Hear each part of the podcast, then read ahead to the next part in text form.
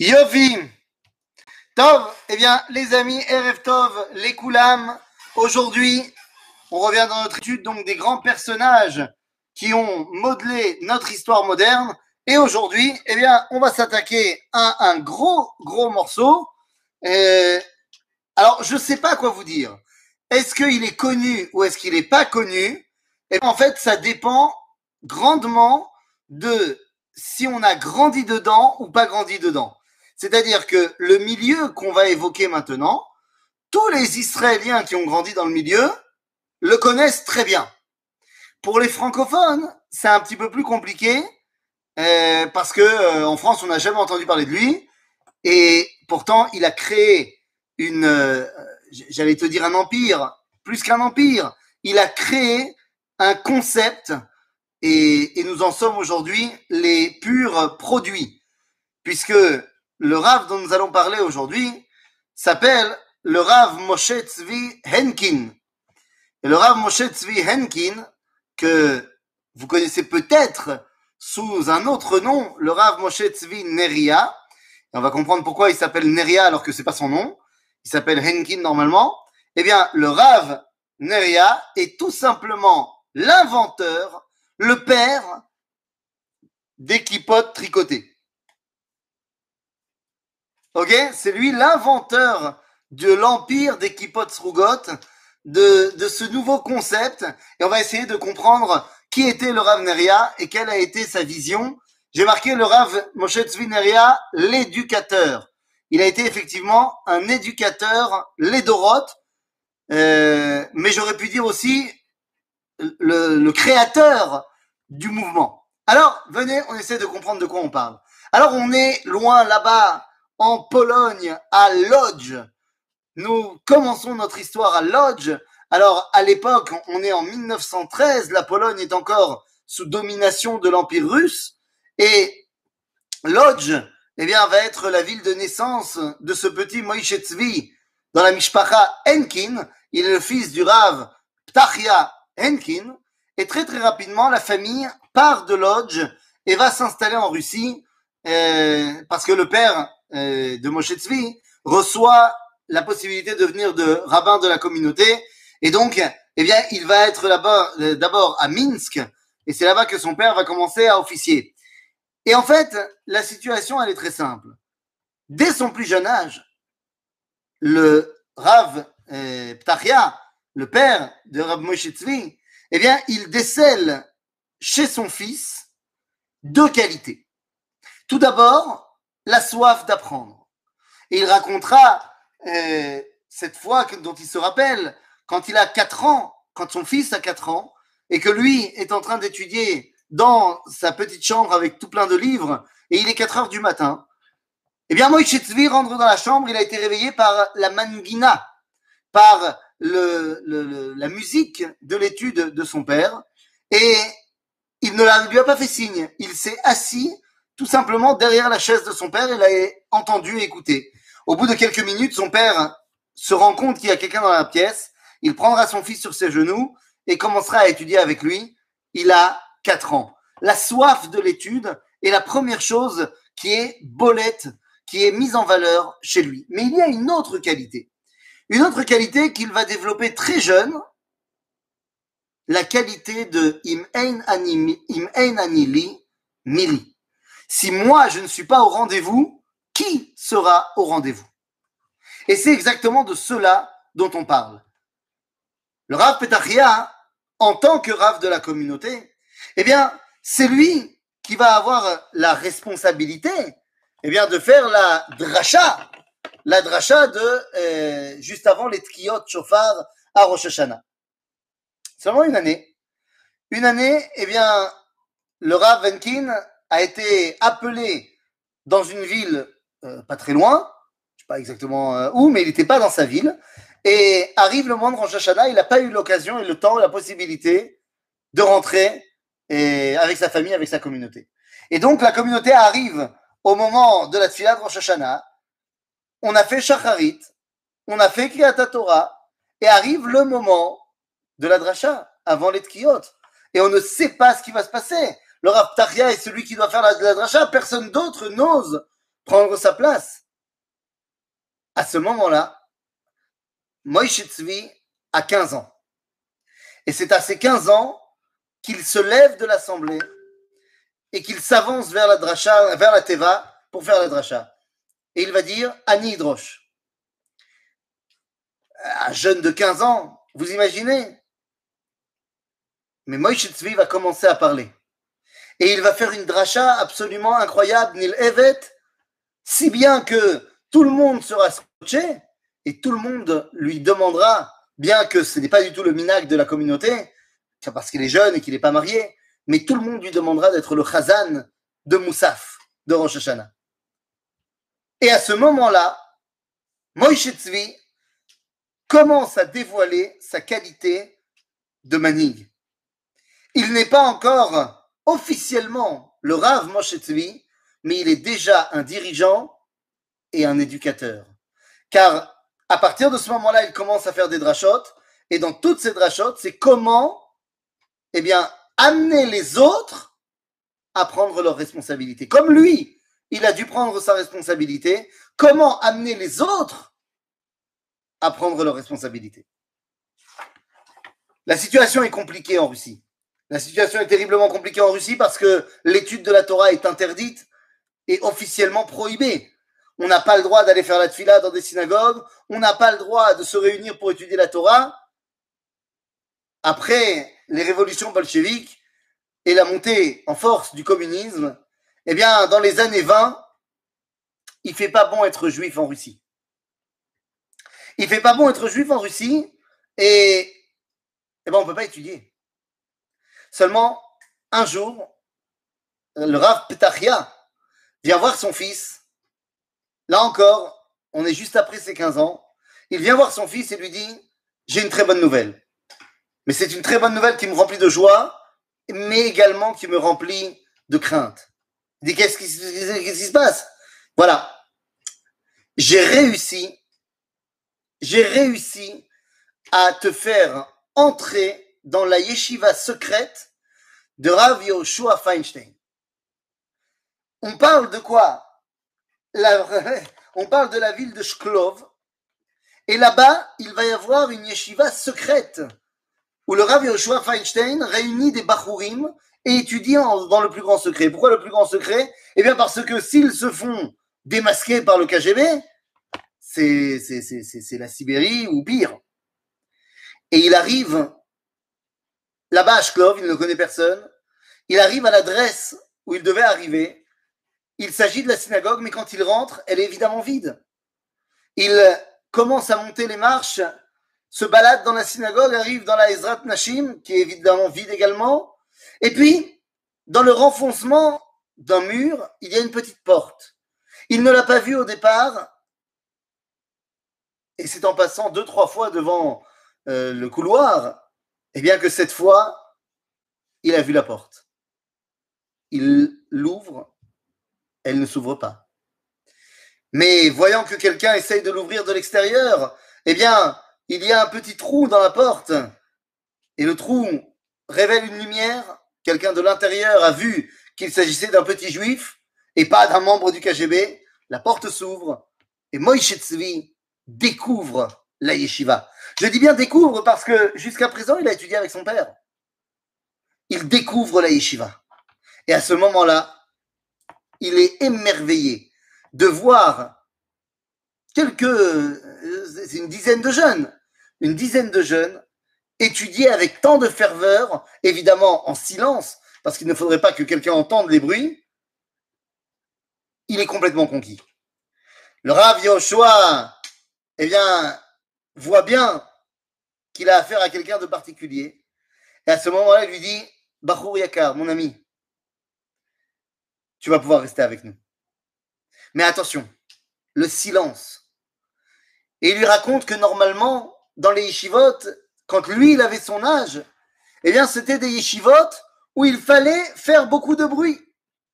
Car la Torah, ça ne s'étudie pas en silence. Mais aujourd'hui, En Malasot, et donc il lui dit, fais très attention de ne jamais eh bien, faire de bruit. Bon, ça n'a pas mis longtemps aux, amis de la Chaboura et à Rav Yoshua de comprendre que Moïse Tzvi, c'était pas n'importe qui. Et donc, En Malaasot, très très vite, il s'attache d'amitié complète avec le Rav, mais ce qui devait arriver arriva.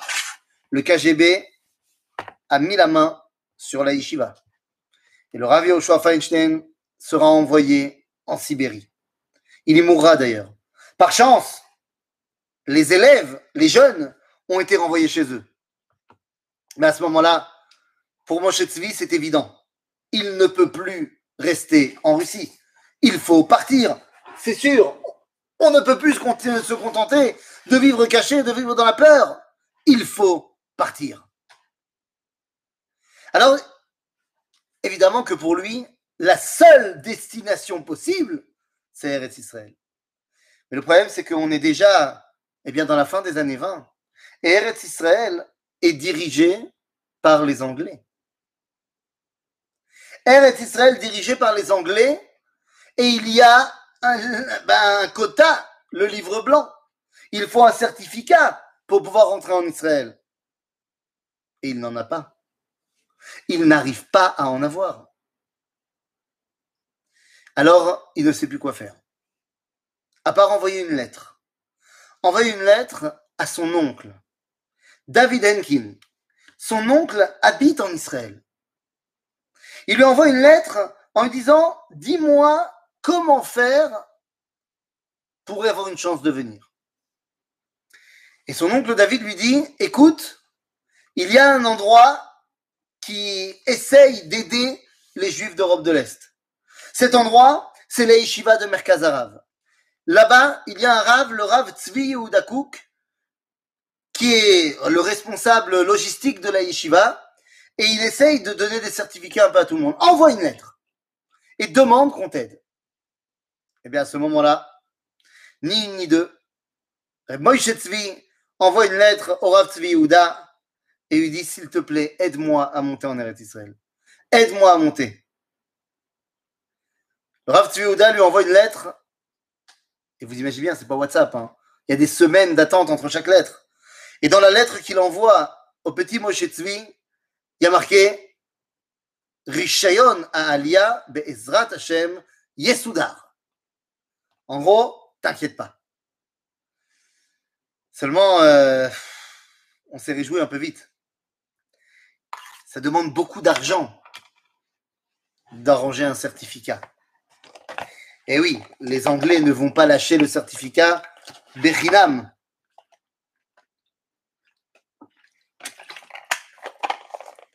Il n'y a pas d'argent. Et ça ne marche pas.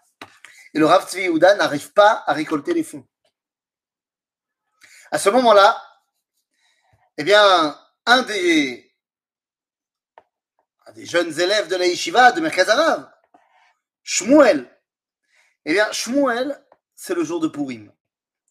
Et il décide que il va prendre comme projet Moshe Tzvi. Moshe Tzvi Enkin, ce sera mon projet de Purim. Et il va de maison en maison durant la fête de Purim en disant c'est le moment de faire mitzvat matanot la evionim. Allez, c'est le moment de faire mitzvat matanot la evionim. Voilà le projet. Le projet s'appelle Moshe Tzvi. Mais même après avoir passé devant toutes les maisons de la Shruna, de la Yeshiva, des gens de la Yeshiva, il n'y a pas assez. Il est en train de rentrer chez lui et il passe tout d'un coup devant la maison d'un homme qui a déjà un nom, une renommée. Il passe devant la maison de Menachem Ushiskin. Et devant la maison de Ushiskin, il se dit Hé, pourquoi j'irai pas? Et il va toquer à la porte et il n'y a pas de réponse. Il voit bien qu'il y a des gens à la maison, il entend le son du Mishté Purim, mais il n'y a pas de réponse. Il écrit un mot qu'il va coller sur la porte. Dans ce mot qu'il écrit collé sur la porte, il dit Je n'arrive pas à comprendre, je cite, je n'arrive pas à comprendre comment, dans ce jour aussi important que Purim, où tout le monde est en train de vivre qu'on est ensemble l'un l'autre. Je n'arrive pas à comprendre que j'ai frappé à la porte pour demander de l'aide et personne ne m'a répondu. Ce n'est que le soir que Menachem Moussiskin sort de chez lui. Je sais pas pourquoi, mais il est sorti de chez lui. Et il voit le mot sur la porte.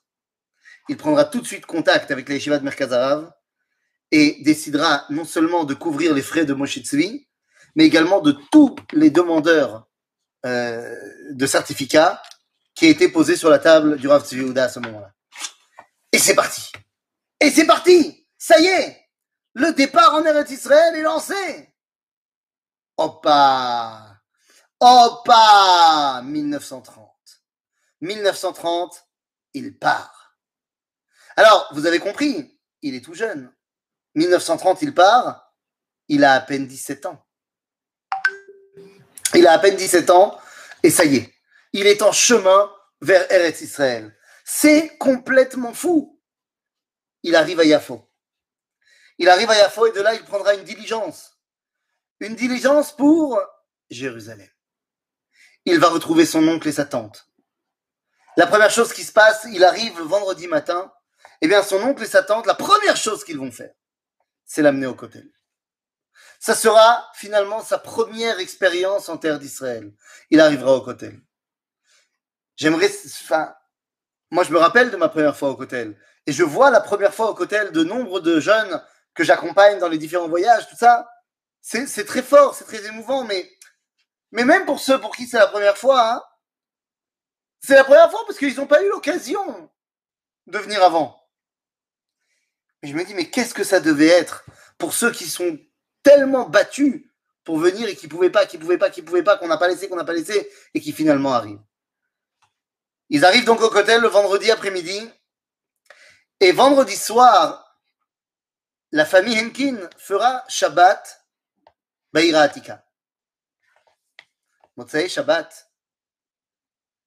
David Henkin, son père, euh, son frère, le, le frère de son père, c'est son oncle, décide qu'avant de rentrer à la maison, ils passeront par la yeshiva de Merkazarav. Ben, ne serait-ce que pour dire merci d'avoir reçu le certificat. Eh, Moshe Tzvi est enjoué, et c'est la folie pour lui. Il va arriver à Merkazarav. Merkazarav, à l'époque, c'est pas du tout comme aujourd'hui à Kirat Moshe, pas du tout. Merkazarav, c'est à l'endroit de la maison du Rav Kook. Ben, à Rav Kook, aujourd'hui. Et donc, ils arrivent là-bas. Et lorsqu'ils arrivent, le Rav Avraham Yitzhak Cohen Cook, le premier grand rabbin de Eretz Israël, Rav Kook, est en train de faire Avdallah. Moïse Tzvi raconte qu'à ce moment-là, il a été envoûté par la. Envoûté complètement par la Avdallah du Rav Kook. Et il te dit, Matsatili Rav. Ça y est, j'ai trouvé mon rabbin. J'ai trouvé mon rabbin, c'est terminé. À la fin de la le Rav Kook s'approche de Moshe Tzvi, lui dit alors, j'ai entendu de ton oncle David que tu étais venu de Russie, raconte-moi un petit peu quelle est la Torah en Russie, comment ça marche. Et Moshe Tzvi lui dit, Arav, Berussia, Iefchar l'ilmot Torah Tov? Torah? On ne peut pas se cacher et étudier la Torah. Ce n'est pas, pas ça l'étude de la Torah. Et le Rav Kook va simplement lui poser la main sur la tête et lui dire Atat Sodek, tu as raison. Avalkan, Atatilmat Torah Teretz Israël. Les yeux de Moshe Tzvi s'ouvrent et le Rav Kook continue en lui disant La Torah Azot, mitparetzet, bekol trume achayim. Cette Torah jaillit sort du Beth Midrash et vient éclairer tous les domaines de la vie. Ah, Moshe ça y est, c'est pas, pas compliqué. Le surlendemain, il est à la yeshiva de Merkazarav. Il ne bougera plus. Un an avant d'arriver en Eretz Israël,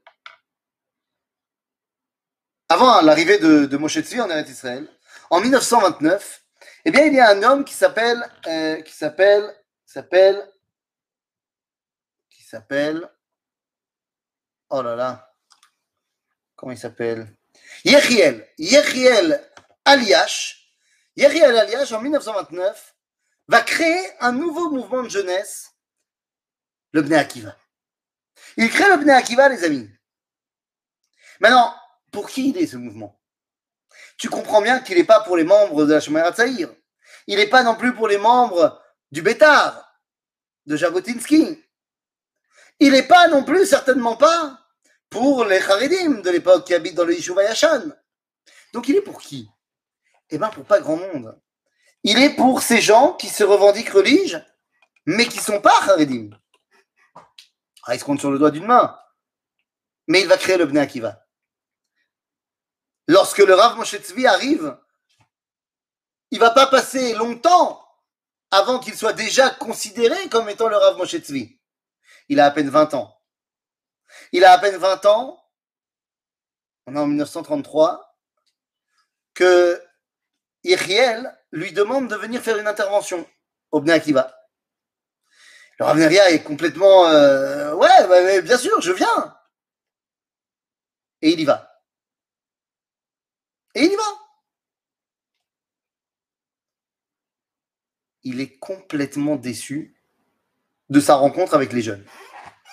C'est d'abord il y en a presque pas, et puis c'est des jeunes qui sont pas, hein, au niveau euh, Torah, Zelomachou, Irachamaim, bon, c'est vraiment pas ce qu'il pensait. Et il sait pas quoi faire. Il sait pas quoi faire. Il est d'autant plus dans la problématique interne parce que Yeriel Elias lui dit hey, ils ont kiffé, euh, c'est très bien ce que tu as fait, on aimerait que tu reviennes plus souvent. Mais lui, il se dit mais non, mais euh, allô? Non, je suis à l'Eshiva, euh, Zéou. Et donc, il va voir son Rav, le Rav Abraham Yitzhak Cohen Cook. Et il lui demande à Rav, Malaïla Asot, est-ce que je dois rester dans les murs de la yeshiva ou je dois aussi m'occuper d'eux, m'occuper de ces petits jeunes Le Rav Kook va lui dire Pour toi, il n'y a pas de plus grande avodat Hashem que ces jeunes-là. Tu dois y aller. Le Rav a dit. Mais lui, il voulait étudier la Torah. Et puis, il n'a pas, pas été tellement joué par ce premier contact.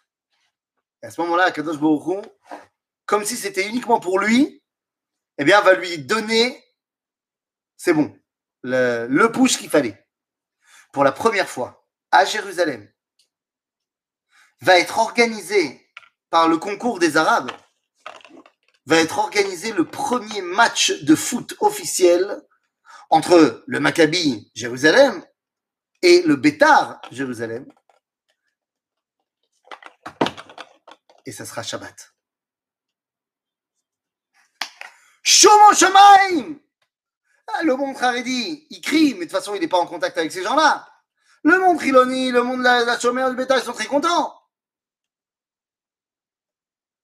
Mais là, le Rav Neria, le Rav Henkin, eh bien, va être confronté à quelque chose qu'il n'avait pas du tout prévu. Toutes les personnes du Bnei Akiva, tous les jeunes du Bnei Akiva, qu'il avait pris pour des gens qui n'avaient pas vraiment de connaissances et puis qui n'étaient pas très intéressés, tous sont dans le stade avec des pancartes pour manifester et empêcher le match de foot pendant Shabbat. Ils disaient Shabbat On joue pas au foot ici pendant Shabbat Et là, le Rav se dit Mais attends, mais s'ils sont tellement, tellement, c'est tellement important pour eux Shabbat, j'ai dû me tromper. J'ai dû me tromper et il doit y avoir derrière ces jeunes-là, eh bien, quelque chose d'extraordinaire. Et donc, à ce moment-là, le Rav accepte complètement sa shlichut et il devient madrich officiel au Bnei Akiva. J'arrête pas de dire le Rav Neria, le Rav Neria, le Rav Neria. Et pourtant, eh, il s'appelle le Rav Enkin. Nachon. Mais comme le Rav Neria devient des madrichim, il commence à écrire. Il écrit, il écrit, il écrit, il écrit, il écrit, plus jeune d'ailleurs. Mais là, il écrit, il écrit, il écrit, il s'arrête pas. Et toutes ces, tous ces écrits, tous ces articles, il les signe uniquement par le nom Neria.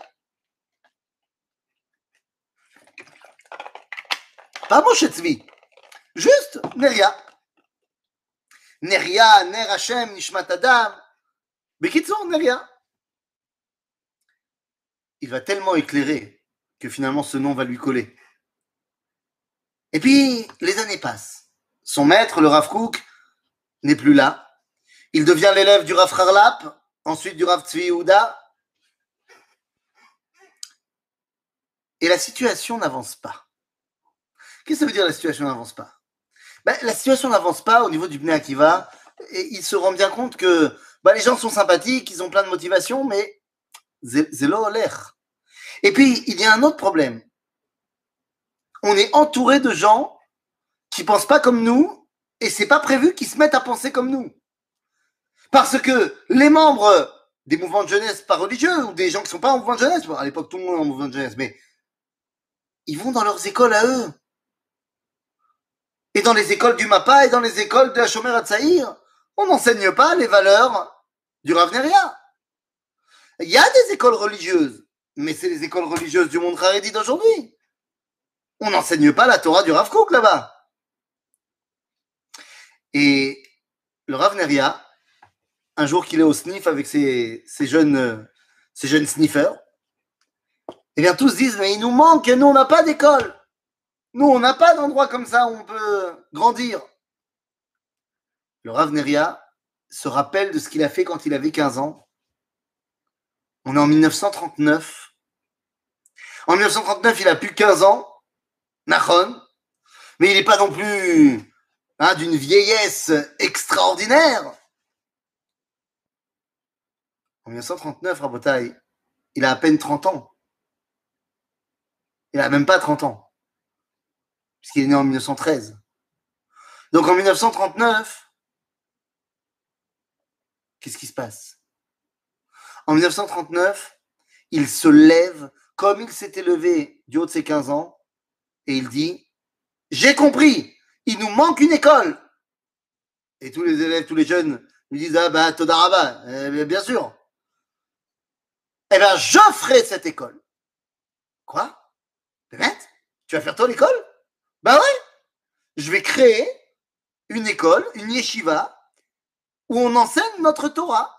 Vous allez me dire, mais il y avait Merkaz Arav. Non, mais Merkaz Arav, Merkaz Arav. Merkaz Arav, d'abord, c'était pas pour les jeunes. Et puis Merkaz Arav, il y avait deux et demi personnes qui pouvaient comprendre ce qu'ils disaient là-bas. Non, il faut créer un endroit pour les jeunes, pour les leur, leur insuffler ça dès le départ, dès leur plus jeune âge. Et c'est parti. 1939, la machine est en marche. À Kfar il va créer la première yeshiva du Bnei Akiva. Yeshiva de Bnei Akiva. Bekfar Au début, d'ailleurs, les habitants du Kfar n'étaient pas pour. Ils étaient vraiment pas pour. Mais malasot. Le Rav il fait et il fait faire les autres. À un moment donné, vous savez combien ils sont dans la yeshiva? Ils sont 13. La yeshiva de Bnei Akiva, c'est 13 personnes. Il dit, on va créer une yeshiva où c'est pas seulement toléré d'être au Bnei Akiva, mais pour y rentrer, il faut être au Bnei Akiva. Et la yeshiva commence à prendre vie. Qui va créer les murs de la yeshiva? Les élèves du Rav qui va créer la salle à manger de la yeshiva? Les élèves du Rav Qui va créer les bibliothèques pour mettre les livres de la yeshiva? Les élèves du Rav Torah ve'avoda. Torah ve'avoda. Une fois que la yeshiva est mise en place, on commence à étudier. On commence à étudier et là, bien les amis, qu'est-ce qui se passe? Ils savent pas comment faire les enfants. Ils comprennent, enfin les enfants, c'est des jeunes quoi. Ils comprennent pas. Quand le Rav Neria travaille, on a l'impression que c'est un kibbutznik. Mais quand le Rav Neria étudie et enseigne, on a l'impression qu'il vient de Mehacharim. Nachon. C'est toute la complexité et l'unité du Rav. Moïse Neria, est un éducateur. Pour éduquer, il y a l'enseignement, mais il y a également l'exemple. Et il n'y a rien comme l'exemple. Il n'y a pas mieux que l'exemple pour éduquer des gens. Un jour, il arrive dans, dans la salle à manger de la yeshiva. Et il voit que les enfants, les jeunes, encore une fois, je dis les enfants, mais c'est des jeunes, ils ont, ils ont presque 18 ans. Ils se sont amusés, je sais pas, et comme des jeunes peuvent euh, partir un peu en cacahuète, et ils ont euh, jeté un bout de pain. Ils ont jeté un bout de pain comme ça, Et finalement, ils l'ont mis dans la poubelle. Le Rav Neria arrive et il voit le bout de pain dans la poubelle. C'est pas bien de gaspiller. Mais c'est pas ça. Si le Rav Neria leur avait dit c'est pas bien de gaspiller, ils auraient peut-être compris. Mais c'est pas de ça qu'on parle. Le Rav Neria ne dit mot. Il se rapproche de Netilat Yadayim. Il remplit son keli. Il se lave les mains. Arrive devant la poubelle. Sort le morceau de pain. Et avec ses yeux fermés et sa voix chantonnante, Ata, Hashem, melech haolam, hamotzi lechem min haaretz. Et il mange le pain. Et les élèves sont choqués, il a mangé le pain de la poubelle. Mais plus que ça, on avait l'impression que dans cette bracha-là, il y avait plus de kavanot, de gdusha, que dans la bracha quand il faisait le loulav. Et il leur explique que c'est exactement ça, la Torah du Rav Kook, la Torah du Bnei Akiva. Que lorsqu'on étudie la Gemara, c'est bien, mais lorsqu'on fait pousser le pain de la terre, c'est pas moins Kodesh. Et que donc, il leur explique à tous, il dit, vous comprenez pas, ce morceau de pain, depuis qu'il pousse, il rêve que d'une chose, c'est de devenir du pain et qu'il soit mangé par des Talmidei Chachamim qui l'élèvent à la Kdusha, par l'intermédiaire de la bracha. Et vous, vous l'avez jeté à la poubelle. Le pauvre morceau de pain. Et le pauvre, celui qui a fait pousser le blé pour avoir le morceau de pain. On commence à comprendre à Kfar le Rav Neria enseigne avec des mots simples une Torah absolument incroyable, celle du Rav Kook qui nous dit la Kedusha est partout. Et voilà comment ça commence, les amis. Parce que la yeshiva du Bnei Akiva, elle va pas s'arrêter là. Il y a effectivement la yeshiva de Kfaraoé, Mais les amis, le Ravneria. Mais le Ravneria, c'est pas que la yeshiva de Kfaraoé. Le Ravneria, c'est des yeshivot partout. D'ailleurs, la première chose qu'il va faire, c'est que c'est bien gentil une yeshiva. Mais si on veut que ces bachourim qui sortent de la yeshiva puissent transmettre à leurs enfants et créer des familles qui portent ces mêmes valeurs, eh bien, on a besoin qu'ils aient aussi des mamans qui portent ces valeurs. Le Rav Neria, non content d'avoir créé la première yeshiva du Bnei va être celui qui va créer la première Ulpena on l'appelle Emma Ulpenot, la mère de toutes les Ulpenot, Akfar Pines. Une fois que c'était lancé, bah, plus rien ne pouvait s'arrêter. Plus rien ne pouvait s'arrêter. La Ulpena de Kfar Pines, jusqu'à aujourd'hui, elle est connue. Mais la Yeshiva et la Ulpena ont donné naissance à des Yeshivot et à des Ulpenot Aujourd'hui, je me projette dans l'avenir, on reviendra de secondes au, Neria, mais juste que vous compreniez de quoi on parle. Aujourd'hui, quand le Rav aura dit cette phrase, et il va dire cette phrase une fois qu'il ira sur la tombe de Rabbi Shimon Bar une fois avec ses élèves, et les élèves voient que pendant tout le chemin, ils se disent, mais c'est incroyable, il n'y a pas d'Ishiva ici.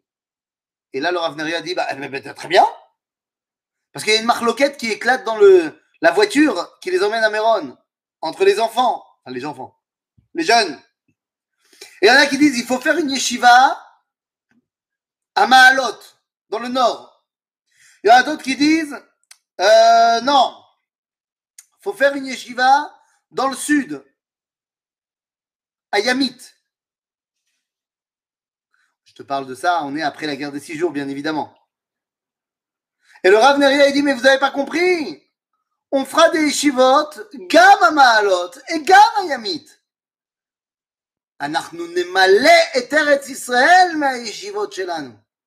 On va remplir la terre d'Israël de nos yeshivot.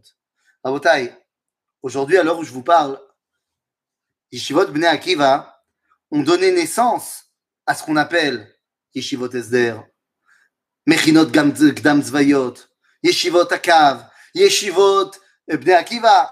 Bichlal, il y en a plein. On parle aujourd'hui de plus de 60 institutions. 60 mosdot qui sont les enfants du Ravneria. On parle de plus de 60 000 bogrim. Et vous vous rappelez de ce qu'on a dit, le Ravneria, c'est un éducateur. Et donc un éducateur, il ne fait pas seulement par lui-même. Le plus important pour lui, c'est d'arriver à faire faire aux autres. Que les autres prennent leurs responsabilités. Les amis, le Ravneria, c'est un héritage. Aujourd'hui, celui qui est le chef de, des institutions du Bnei Akiva, c'est l'un des élèves du Ravneria, le Raphaël Druckmann. Mais quand vous me demandez, mais c'est qui les élèves du Ravneria Tu dis, il a fait faire aux autres. Ben oui. Tu veux des noms? Tu veux des noms que, tu comprennes un petit peu quelle a été l'influence du Ravneria C'est pas compliqué.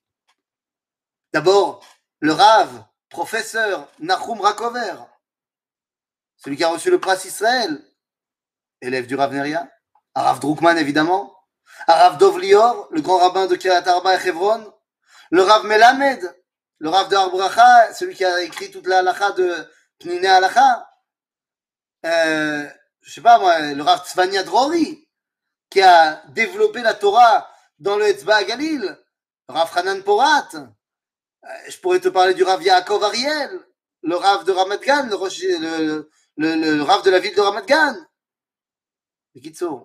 Rav Yaakov Filber. Rav Yaakov Filber, j'ai l'occasion de le rencontrer. Rav Yaakov Filber, c'est celui qui a créé la yeshiva les Tseirim à Merkaz Arav. La yeshiva des jeunes. Parce qu'il voyait que le Rav Neria, il avait tellement bien réussi. Et, il a dit, bah, alors, ce qu'a fait mon Rav, je veux le faire là où lui, il a commencé. Rabotai, vous comprenez de quoi on est en train de parler? On est en train de parler de Moré Ledorot, d'un maître pour toutes les générations. Parce que c'est de cela qu'on parle. Rav Moïse Tzvi Neria est celui qui va lancer le mouvement des Kippot. Le mouvement de cette Torah qui est unie avec la terre d'Israël, avec le peuple d'Israël et avec la vie au quotidien dans cette terre d'Israël. Évidemment que le Rav Neria va être un fervent défenseur un fervent défenseur de la terre d'Israël. En 1993, ah, je te parle à la fin de, fin fin de sa vie, il va participer à la création d'une organisation. Une organisation, vous n'avez peut-être pas entendu parler. Cette organisation s'appelait Ichud Arabanim Leman Eretz Israël. Ichud Arabanim, l'organisation des rabbins pour la terre d'Israël. Eh bien, c'est une organisation qui est créée et avec l'Israéli et le Rav eh, Reb Shapira, à cause des accords d'Oslo. À la suite des accords d'Oslo, eh bien, ils vont ensemble créer cette organisation. Le Rav Neria, le Rav aura toute sa vie essayé de transmettre à une nouvelle génération qu'il est temps de construire l'identité d'Israël. Le Rav Neria a traduit l'enseignement du Rav Kook dans un langage que les jeunes pouvaient s'approprier. D'ailleurs, le Rav Neria a écrit beaucoup de livres, mais pratiquement aucun, j'allais dire, de son, euh, étude. Le Rav Neria, quand je te dis qu'il a écrit beaucoup de livres, il a écrit une quinzaine de livres, mais ils sont pratiquement tous, sauf deux. Un, c'est en l'honneur de son papa, le Rav Betachia Enkin, et l'autre, c'est des ionim dans des sujets de halakha divers. Mais l'écrasante majorité de ces livres, ce sont des explications de la Torah du Rav Kook. Orotat Fila, Mishnat Arav, Moade Areia, Sichot Areia, Tal Areia, Chaya Areia, Besde Areia, Likute Areia. vous avez compris. Toute sa Torah, c'est de transcrire le Rav Kook dans un langage où le jeune de 20 ans, de 18 ans, eh bien, va tout simplement pouvoir se l'approprier. Tout simplement. C'est de cela qu'on parle. Alors, le Ravneria, euh, entre parenthèses, hein, je vais pas, je, vais, pas tout te dire, mais le Ravneria a été aussi un Chaver Knesset. Il est devenu Chaver Knesset pour le Mafdal. Il a été pendant une cadencia l'un des représentants politiques du monde juif religieux sioniste à la Knesset Israël. Finalement, à la toute fin de sa vie, il tombera malade. Tous ses élèves, tous ses élèves, tous ceux que je vous ai cités, le Rav Lior, le Rav Melamed, le Rav Druckmann, le Rav Ariel, tous viennent à son chevet. Il reçoit le prix d'Israël, Pras Israël, et en 1978. Il reçoit le Pras Achinour de la ville de Tel Aviv en 1973. Mais finalement, en 1982, euh, c'est qu'est-ce que je raconte? En 1995, à l'âge de 82 ans, il tombe malade. Juste avant la sortie d'un livre sur sa vie. D'ailleurs, si, on parle de livres, il faut que je vous dise. Je vous ai dit, il a sorti plein de livres. Mais à chaque fois qu'il sortait un livre qui était l'explication de la Torah du Rav à la portée des jeunes, bah, tous les jeunes, ils voulaient acheter le livre, ils voulaient s'approprier le livre. Et à chaque fois qu'ils avaient, euh, qu'un jeune de la yeshiva ou des yeshivot, parce qu'il y avait déjà plein de yeshivot, eh bien, avait acquis le livre du Rav Neria, tous venaient chez le Rav pour qu'ils reçoivent une akdasha, pour qu'ils reçoivent une, une dédicace. À chaque fois qu'il y avait un élève qui arrivait chez le Rav Neria pour avoir une dédicace, le Rav lui disait, ah, une dédicace de moi? Tu crois que c'est gratuit? Et les élèves disaient, mais, mais j'ai pas d'argent, enfin, euh, comment je peux payer? Il dit, ah non, t'inquiète pas, ça s'achète pas avec de l'argent. Il dit, ah, alors, ça s'achète comment? Ah, toi, si tu veux une dédicace, tu étudies un chapitre de Gemara. Voilà, je te vends ma dédicace pour un Pérec de Gemara. Toi, je te vends ma dédicace pour euh, un livre du Tanakh que tu vas étudier. Toi, je te vends la dédicace pour... Et c'est comme ça qu'il va faire étudier des milliers d'élèves. Attention, hein, quand je te dis que c'est un mécaner, c'est-à-dire qu'il ne va pas donner la même chose à étudier à chaque élève. C'est en fonction de l'élève. D'ailleurs, un jour, il y a Yoshua qui arrive, un des élèves comme ça, qui était un, un, mec Retsini, c'était un, c'était un sérieux toute la vie. Il savait pas ce que ça voulait dire euh, ne pas être sérieux. Et donc, lorsqu'il vient devant le Rav, il lui dit, voilà, j'aurais une, euh, une dédicace. Le Rav lui dit, tu sais bien que c'est pas gratuit. Il lui dit, oui, Rav, n'importe quel livre vous me demandez d'étudier. Et le Rav derrière lui dit, non, non, non, non, non, non, Toi, ça sera pas en études que tu vas me rendre, que tu vas me payer. Toi, ce sera en riour. Tu dois sourire au moins sept fois aujourd'hui et à sept personnes différentes. Rav Neria, l'éducateur. À la fin de sa vie, à l'âge de 82 ans, il tombe malade et nous sommes en 1995.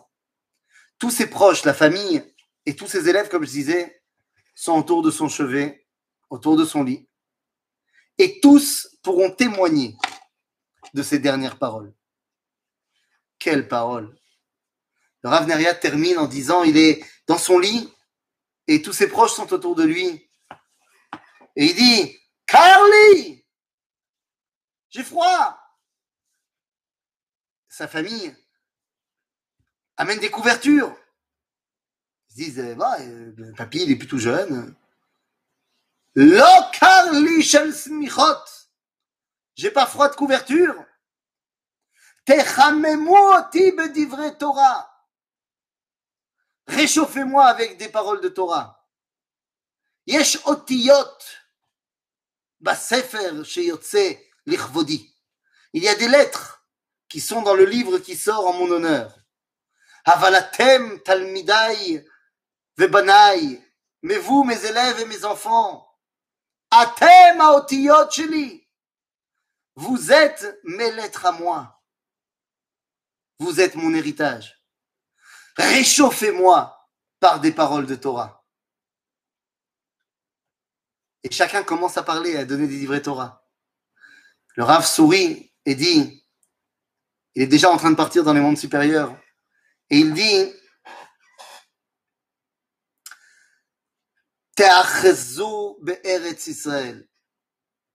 Prenez possession de la terre d'Israël. Ubikdushata. Tnouli le shalom le Eretz Israël. Donnez-moi la possibilité de dire au revoir à la terre d'Israël. Ou le mimena be'ahava, be'simcha, ou be'ratzon. Attention. Et là, il dit à ses élèves. Tous les proches qui étaient là disent que la voix à ce moment-là change. Et il dit d'une voix mélodieuse Kedusha anime vakesh. Je veux la Kedusha. Kodesh Kodeshim anime vakesh. Je veux le Saint des Saints. Tnuli Kdusha Teret Israël. Donnez-moi la Kdusha de la terre d'Israël. Tnuli Kdusha Torah d'Israël. Donnez-moi la Kedusha de la Torah d'Israël. Tnuli Kdusha Tahavat Israël. Donnez-moi la Kedusha de l'amour du peuple juif.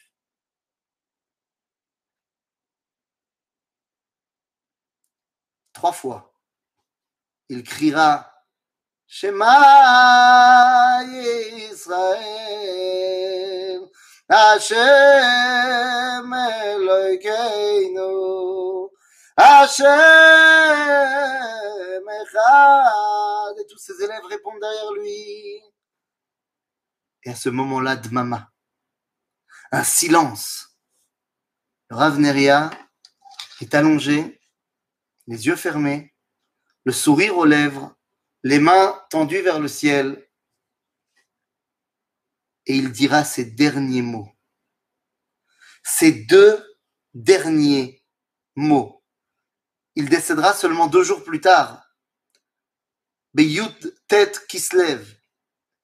Mais ces deux derniers mots qui surviendront deux jours avant seront Nitkadesh Kulan.